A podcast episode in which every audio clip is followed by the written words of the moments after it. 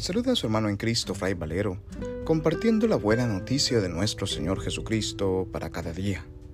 Reflexionamos hoy el Evangelio según San Juan, capítulo 12, versículos del 24 al 26, correspondiente a la fiesta de San Lorenzo, diácono y mártir. En aquel tiempo, dijo Jesús a sus discípulos, Les aseguro que si el grano de trigo no cae en tierra y muere, queda infecundo pero si muere, da mucho fruto. El que se ama a sí mismo se pierde, y el que se aborrece a sí mismo en este mundo se guardará para la vida eterna. El que quiera servirme, que me siga, y donde esté yo, allí también estará mi servidor. A quien me sirva, el Padre lo premiará. Palabra del Señor. Gloria a ti, Señor Jesús.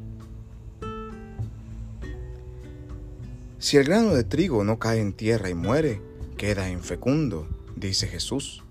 Pero si muere, éste da mucho fruto. Estas palabras nos hablan específicamente de la forma de vida del cristiano. Realmente, si nosotros queremos alcanzar la vida eterna, si queremos gozar de la auténtica felicidad que Dios nos propone, es necesario primero morir morir a nosotros mismos, morir a nuestros gustos, a nuestros deseos, a nuestras pasiones, a lo que creemos que nos dará la alegría en esta tierra, como el mismo Hijo de Dios que fue capaz de morir, de entregar su vida por amor y el fruto que ha dado es salvación, es el amor en plenitud. Realmente el amor es morir como el grano de trigo en una pareja, en un matrimonio, es necesario que ambos mueran a sus propios gustos y a sus propios deseos para que el matrimonio produzca fruto, para que el amor se multiplique. En la vida consagrada, en el ministerio sacerdotal, es necesario morir a uno mismo para que la comunidad produzca fruto, para que el amor se manifieste. En todo en la vida, si queremos realmente participar del amor en plenitud, del amor verdadero, es necesario perdernos a nosotros mismos para ganar la vida eterna.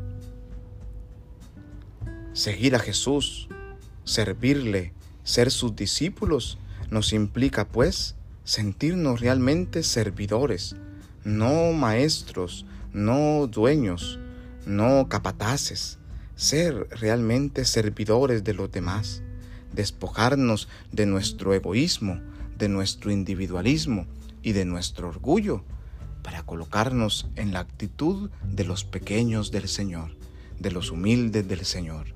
Así podremos realmente dar un fruto en abundancia.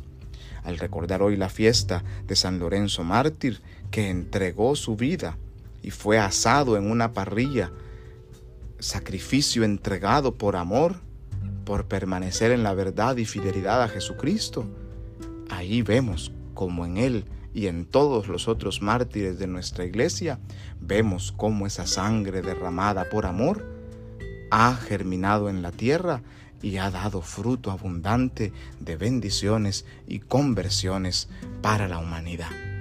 Suplicamos la intercesión de San Lorenzo y de todos los santos para que el Señor nos permita a nosotros también ser como el grano de trigo y producir fruto abundante en el mundo.